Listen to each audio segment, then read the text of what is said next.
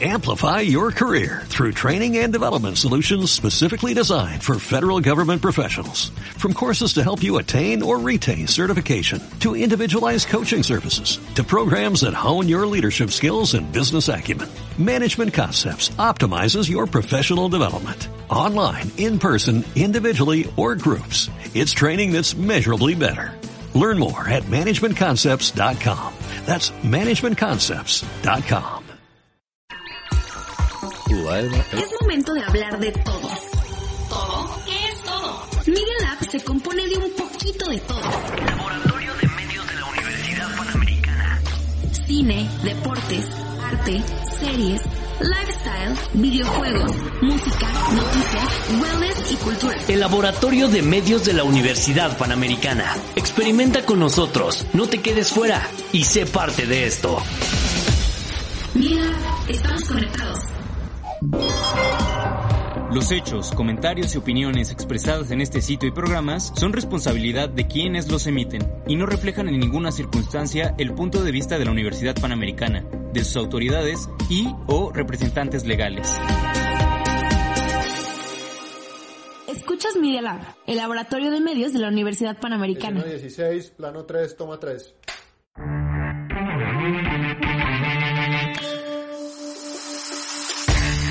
Tenemos un problema. Al infinito y más allá. Aquí te contaremos en qué se inspiraron los escritores y los eventos que desencadenaron. ¡Buongiorno, principessa! ¡Es Esparta! Bienvenido a Detrás del Libreto. Comenzamos.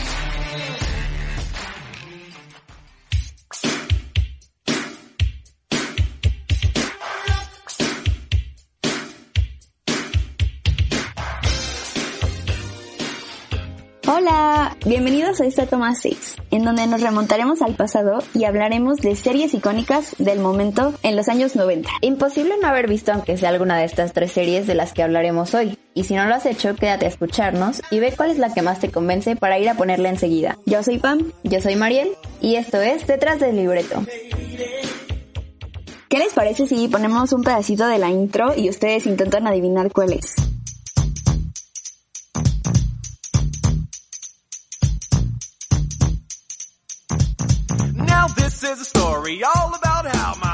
Bueno, si todavía no adivinan cuál es con la intro, les vamos a dar más pistas con las frases icónicas de la serie. La primera es, tus pies deben estar cansados porque has estado corriendo por mi mente todo el día. Un gran piropo por si se lo quieren robar. Espejo, espejo en la pared. No soy demasiado bajo, no soy demasiado alto. Pero maldición, qué guapo soy.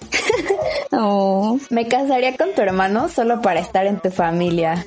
Oh. Esperamos que ya lo tengan en su mente porque es el príncipe del rap en Bel Air o The Fresh Prince of Bel Air. Y bueno, algunos datos de, de, esta serie, o mejor para que la conozcan, esta es una comedia televisiva estadounidense producida por la cadena NBC, emitida entre 1990 y 1996. Fue protagonizada por Will Smith, quien le hacía como de un chico de Filadelfia al que su madre envía a vivir con unos parientes ricos de Bel Air en Los Ángeles. Eh, se produjeron 140 episodios en seis temporadas. Sí, la verdad es que sí, pero es que sí, muy exitazo, tenían que sacarle jugo. Bueno, ahorita vamos a ver que ellos no querían eh, seguir haciéndola. Los protagonistas son Will Smith, Alfonso Ribeiro, bueno, algunos de los protagonistas, Tatiana Ali, James Avery y Karen Parsons. ¿Qué te parece si pasamos a la que no sabías? Y ahí es donde sabremos un poco de lo que, de lo que nos dijiste. Fue el mismo Will Smith el que decidió acabar con la serie porque él decía que su personaje ya no daba para más, que no quería exprimirlo de más y entonces él dijo que se quería, bueno, que se iba a acabar en la cuarta temporada, pero los fans fueron los que pidieron que hubieran dos más y entonces ya tuvo que acabar en la sexta, como que hasta llegar a ir a los sets de grabación, así bien enojados a pedir que continuaran con la serie. Bueno, Will Smith quiso utilizar su propio nombre porque era el primer papel como protagonista que tenía y quería ser conocido mundialmente. Ahora es uno de los actores más famosos de la historia del cine y de los mejores pagados. La verdad, una película de él es muy buena. O sea, cualquier película que veamos de él, creo que son muy buenas. Ella se quería ir a vivir a otro lado. y Will Smith, hey, tranquilo viejo. Y él, ya, por favor, ya quiero que mi carrera despegue. ¿Y ustedes? ¿Quiere estar con el... ¿Cómo se llama su hijo? El Jaden. ¿Se llama Jaden? Sí. ¿Y cómo se llama la niña? Ah. Pero tiene un video donde mueve la cabeza. pero no, no sé cómo se llama. Bueno, Will Smith no solo actuaba, también realizaba algunas ideas de guiones para los episodios. Así es que la serie también tuvo algunas de sus ocurrencias. Algunas aún bueno. Sí, seguro. Es muy, es, es muy gracioso. A pesar de que al día de hoy nos es casi imposible imaginarnos el príncipe de Bel Air sin Will Smith, los productores estuvieron a punto de despedirlo en la primera temporada porque no tenía experiencia en el campo de actuación. Malagradecidos. Imagínate, todavía de que después les hizo algunas ideas, se iban a despedir. El actual presidente de Estados Unidos, Donald Trump, tuvo un cameo en El Príncipe de Bel Air cuando solamente era un multimillonario de éxito, o sea, solamente. Según comentó parte del equipo, Donald Trump actuó como un vivo en el backstage de la serie, menospreciando el guion constantemente y llegando a llamar al productor a su camerino para protestar sobre sus líneas por pensar que no eran divertidas, a lo que Gary Miller le dijo que él nunca le daría consejos sobre bienes raíces porque no sabe nada del tema, pero que de comedia sabía. O sea, siempre ha sido un patanzo. Ay, sí, tan feo que está. Ay, no, déjala. No sé quién lo invitó para hacerlo sentirse más. Will Smith, antes de convertirse en actor en El Príncipe de Bel Air, era un famoso rapero. No había terminado la secundaria cuando ya de verdad tenía muchísimo dinero. Pero, como buen adolescente, se dejó llevar y olvidó que tenía que, pues, pagar los impuestos a Hacienda. Entonces, pues, un día se presentaron en su casa reclamando que debía casi 3 millones de dólares. O sea, cuando le ofrecieron el papel protagonista del Príncipe de Bel Air, pues aceptó sin dudarlo. Durante bastante tiempo, Hacienda se quedó con el 70% de sus ganancias. O sea, le pagaban muy poco. No que poca, pero pues sí, ¿no? Por ser rapero ya tenía dinero. Sí, y aparte el Benny Medina, bueno, se basó en su historia, pero aparte se le hizo chistoso que fuera un personaje moreno el que llegara a una casa de blancos, porque todo ese tema de racismo, pues ves que en Estados Unidos es como al doble y entonces en los noventas pues más, como que era como una crítica, pero al momento, o sea, pero comedia, disfrazado de comedia, ¿no? Wow, algo, algo nuevo se aprende todos los días en este podcast. La historia de hecho está basada en el pasado del productor Benny Medina, quien tuvo una infancia problemática en la que incluso llegó a vender droga y pasó por varias casas de acogida. Jack Elliott, un productor de televisión blanco, acogió a Medina por un tiempo en su casa en Bel Air. Al final se quedó ahí por mucho tiempo. La verdad es que yo no me acuerdo mucho de haberla visto. O sea, me acuerdo mucho de que aparecía en la sección de Nick at Night. ¿No te pasaba? Que te quedabas despierta. Así, pero neta que tú ya, o sea, tenías de que 12 y así. Tú decías como, no, es que me estoy desvelando. Y eran como las 10 y pasaba Nick at Night. ¿No te acuerdas? Era una sección donde pasaban así, pues, como clásico. Y pasaban esa. O sea, yo solo me acuerdo así de haberla visto como muy poquito, pero mucha gente sí la ha visto. Bueno, como dato extra, en el día del 30 aniversario del estreno de El Príncipe de Bel Air, el actor Will Smith compartió una foto actual junto al resto de los actores de la mítica serie que se emitió en Estados Unidos, desde el 90 hasta el 96. Pero bueno, ¿qué te parece si pasamos a la siguiente?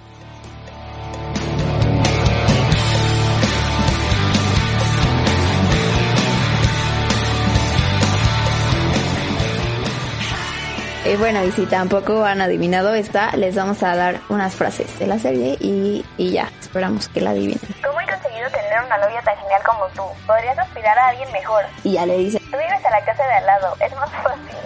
Eh, sí, la verdad, por practicidad, ¿no? Eso es cierto. O sea, la distancia, la distancia luego sí está fea. A veces, a veces. Y la siguiente es Be nice to me, I'm lonely. Así es que sean nice con nosotras porque estamos lonely. Sí, con, sí, sí, por favor. Apoya nuestra carrera. Damn, Jackie, I can control the weather. Es más, si algún día nos pasamos a lo audiovisual, les pasamos memes. That 70 Show es una serie de televisión de la cadena Fox. Relata la vida de un grupo de adolescentes de, justo como dice su nombre, los años 70. En esta serie podemos apreciar su moda, su música y su día a día. Fue emitida por primera vez el 23 de agosto de 1998 y terminó con su episodio número 200 el 18 de mayo de 2006. Fue creada por Marcos Brasil, Bonnie Turner y Terry Turner, creadores de Third Rock from the Sun y Wayne's World. Bueno, los protagonistas de esta serie son Mila Kunis, Danny Masterson, Laura Prepon, Wilmer Valderrama, Deborah Joe, Kurtwood Smith, Don Stark, Ashton Kutcher y Topher Grace, que pues sabemos un poco de la historia de, de Ashton Kutcher y Mila Kunis. O sea, ya con este contexto, pues hay que decir las curiosidades, ¿ok, amiga? Ok, me parece, me parece. Adelante. Ok, los posibles nombres de esta serie podían ser Teenage Wasteland y The Kids Are Alright, pero pues encontraron que los espectadores fueron los que le dieron el nombre de ese show de los 70. Topher Grace fue descubierto en una obra de secundaria. Los co-creadores del espectáculo, Bonnie y Terry Turner, asistían a la producción de la escuela secundaria de su hija Topher Grace, el protagonista de la obra, llamó su atención. Wow, lo reclutaron, ¿no? Como hace que fueron los de Juilliard.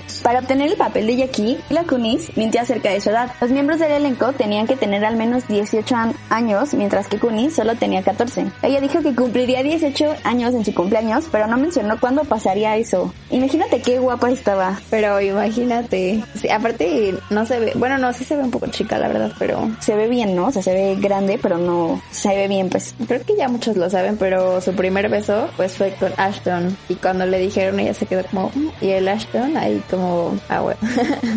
pues es que Ashton tenía 18 y la niña 14. Ay, pero que terminaron juntos, o sea, en serio que, o sea, qué bonito, ¿no? Pero chance a esa edad no está tan bien visto. Topher Grace abandonó el espectáculo para interpretar el papel del villano Eddie Brock o Venom en Spider-Man 3. Neta creció cañón de estar en una obra de teatro de su escuela a Spider-Man. Desde la temporada 5, los capítulos llevaron el nombre de canciones de bandas de esa época. La canción principal me hace llorar mucho. O sea, no la de la intro, sino la cuando se muere la gente que ponen la canción. O sea, eso no tiene nada, o sea, no tiene mucho que ver, pero los capítulos de Grey's Anatomy son canciones. Todos tienen nombres de canciones. Ya solo lo quería decir. La de How to Save a Life bueno, luego haremos un especial de Grey's Anatomy, ¿ok? Para conectar un poco lo que dijo Pam, los de la quinta temporada se llamaba, bueno, pues tenía nombres de canciones de Led Zeppelin, los de la sexta de The Who, los de la séptima de The Rolling Stones y los de la última de Queen. El nombre de FES deriva de las siglas FES, Foreign Exchange Student, lo que viene a ser estudiante de intercambio en inglés. Sí, o sea, FES es un personaje y pues así lo llamaron por justo por lo de Foreign Exchange Student. Creo que le dio el toque como a su idioma, a su personaje y al idioma para que así nadie supiera de dónde era. Pero bueno. Bueno, ahora nosotros vamos a dar como nuestro punto de vista acerca de esta serie y sobre todo de, pues, de las últimas temporadas. ¿A ti qué te pareció? Obvio, como todas las series y cuelas de películas o así, al principio pues están súper bien y van muy bien con los personajes y la temática, pero hay un punto en el que pues ya se les acaban las ideas, la neta, y ya solo quieren como poner cosas de relleno que piensan que van a funcionar y pues la verdad no pierden esa chispa, ¿sabes? Entonces, pues justo fue lo que les pasó. Que pierden como la, la esencia. Y, o sea, pues es que esto empezó como un show de comedia y un homenaje a los años 70. Tú piensas que se grabaron en los 70 o bueno, no sé si alguien pensó eso, pero pues no, es, es de dos décadas después. Y empezó como con un homenaje, o sea, sabes, como todo ambientado a esa época, las canciones de esa época. O sea, que gente de los 70 era como, no, no, estoy viajando en el tiempo y así. Que al final terminara como así un, un show X, la deja ahí en, en el aire, ¿no? Como les dijimos, que después se salió Topher Grace y bueno, ya después se salió Ashton. La última temporada, pues con la entrada de un nuevo personaje como que se perdió esa esencia de un grupo de amigos, conectaban súper bien, o sea, pues con la química, ¿sabes? Como que se les fue la química y obvio la gente pues ya no lo sintió, pues como la esencia, ¿no? O sea, no la supieron cerrar a tiempo, o sea, terminar a tiempo y le exprimieron lo que ya no habían. Por ejemplo, como has visto tú Anna Hoffman, como que te acostumbras a un personaje y cuando ves a otro, o sea, no te tardas, pero, o sea, en relacionarlos, que pues cada personaje le da como su esencia. Cada actor le da su esencia a los personajes. Entonces, obviamente va a cambiar y no va a ser lo mismo. Bueno, ves que salía Charlie Sheen. Ajá, y luego se salió, y luego entró Ashton, justamente entró Ashton Kutcher, y a mucha gente ya no le gustó, la dejaron así, y ya nos quedábamos con la idea de que pues estaba chistosa y así, pero con Ashton, pues a mucha gente no le gustó porque no llenaba los zapatos. Ajá, exacto, ya están muy de más. Sí, o sea, pues esperas que sea igual y pues obviamente no, pero también siento que hay personajes que deberían de, o sea, no morir, pero ya, como de ya, cumpliste tu ciclo, güey. Como Grey's Anatomy, la doctora Meredith Grey, le digo la doctora porque la respeto, o sea, como que ya es como de ya chole, ¿sabes? Como de que ay, yo. Igual aparte pues ella es la productora lo compró para poder seguir. Sí, lo compró. Pues justamente lo que estamos platicando, que ya mucha gente no lo quiere ver y no pasó tan radical aquí con That 70 Show, pero como si eres como super fan y te hacen eso, pues dices, chale. Sí, igual se me olvidó mencionar que aquellas escenas en donde fuman, pues es como ese sello de la serie, porque pues justo se reúnen como en un sótano. Vi que fumaban pues marihuana, ¿no? Pero pues obvio la cadena... Sustancias alucinógenas. Sustancias alucinógenas. Entonces la cadena de Fox no quería pues que se viera eso, entonces ellos vieron cómo le hacían para que ese círculo se diera a entender pues que estaban fumando cosas que no. Uh, pues sí, es que eran jóvenes experimentando dentro de eso de que no le saben a la sustancia, pues hacen cosas chistosas. Pero bueno, o sea, la serie termina en un punto alto y se cierra de buena manera hasta eso. Porque regresa Eric Foreman, ¿no? Ajá, regresa eh, al capítulo final y es por eso que tiene un buen cierre. Bueno, al menos. Y aparte es, es recordada con cariño. Bueno, y hablando de clásicos, ¿qué te parece si pasamos a la siguiente serie? Aquí les va la intro, que pues yo creo que sí la van a reconocer.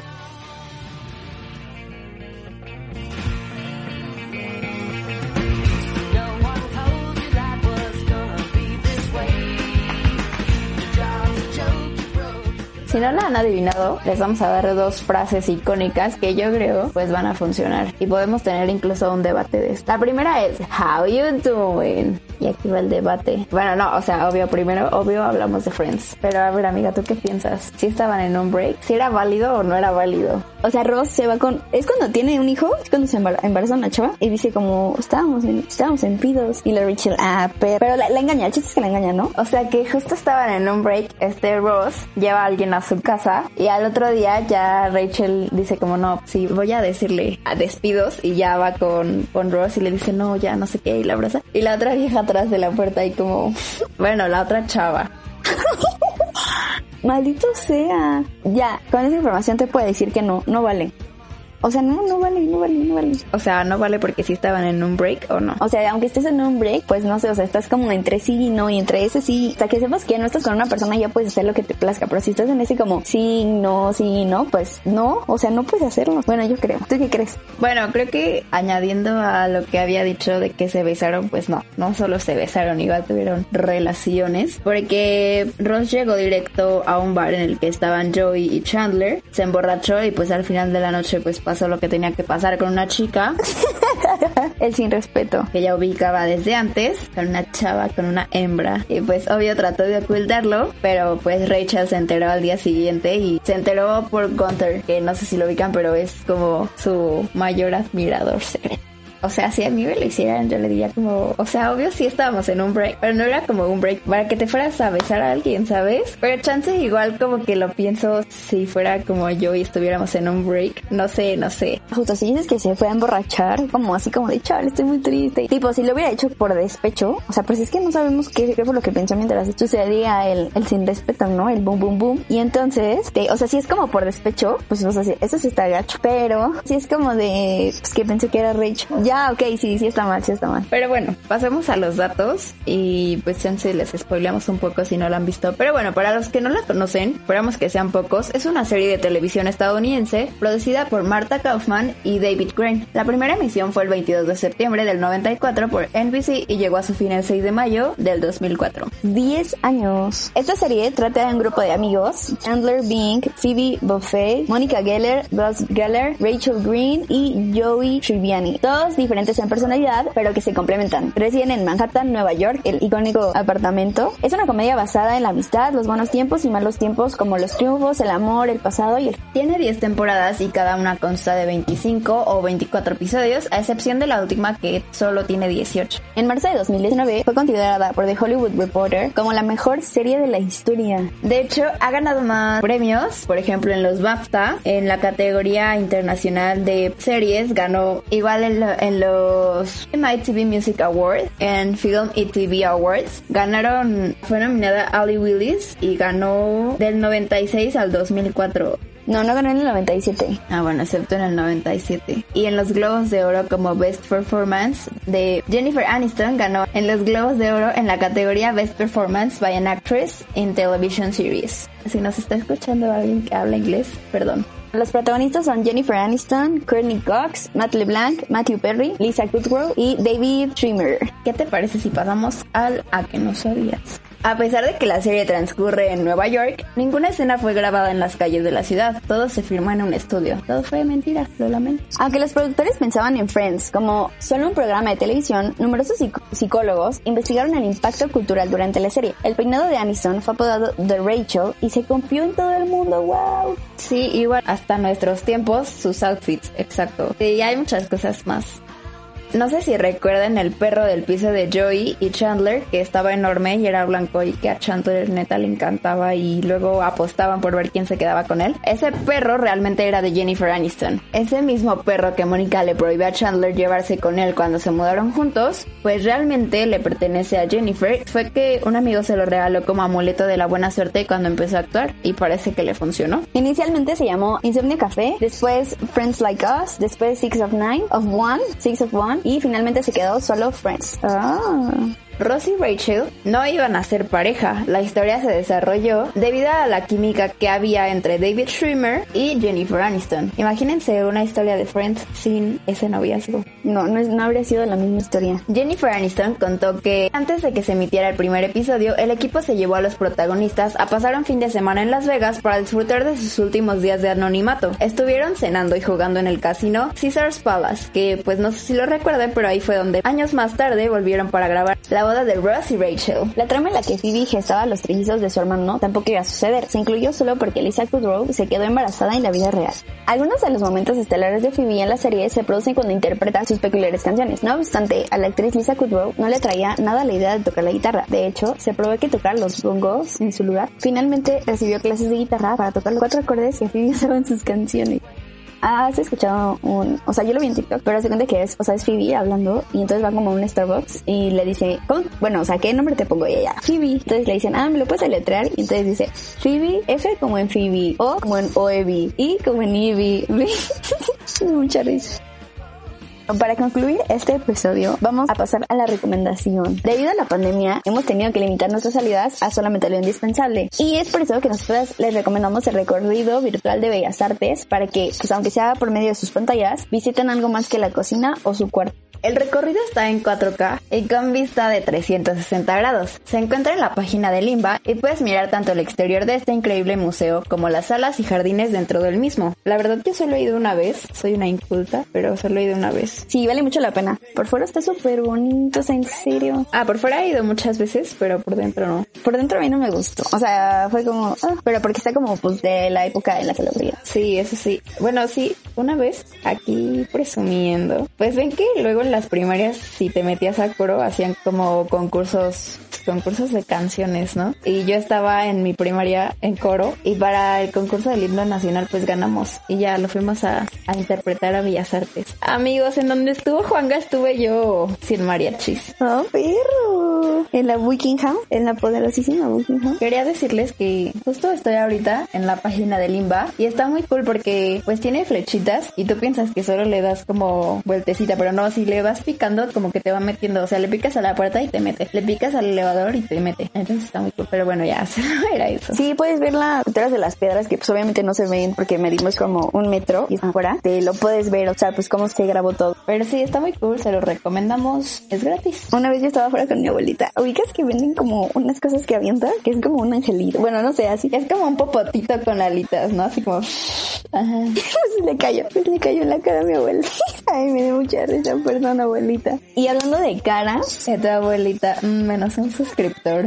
Por último, queremos traerles este dato inútil más útil de la semana. No sé si sabían, pero un lado de nuestra cara es más expresivo. Nuestro lado izquierdo es más expresivo que el derecho. Así que imagínense a alguien que no sea nada expresivo. O si quieres hacer una audición, pues ya nada más se pone ese perfil y ya, perro. Ajá, pero leí que o sea, neta hay mucha gente que dice como, ay no, Friends es malísima. De hecho, si le quitan la, las risas, no te va a o sea, pues no te va a dar risa o algo así, pero no sé si yo soy muy simple o qué, pero a mí sí me gusta. Y bueno, eso ha sido todo por el capítulo de hoy. Esperamos que les haya gustado, que hayan aprendido y que hayan recordado y que hayan disfrutado también. Pero bueno, eso es todo. Esperamos les haya gustado. Colorín colorado, este cuento se ha acabado.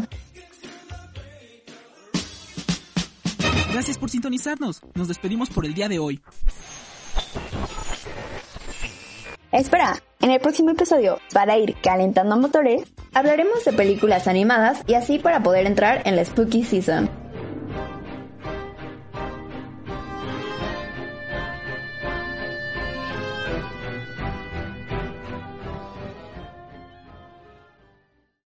Amplify your career through training and development solutions specifically designed for federal government professionals. From courses to help you attain or retain certification, to individualized coaching services, to programs that hone your leadership skills and business acumen, Management Concepts optimizes your professional development. Online, in person, individually, or groups. It's training that's measurably better. Learn more at managementconcepts.com. That's managementconcepts.com.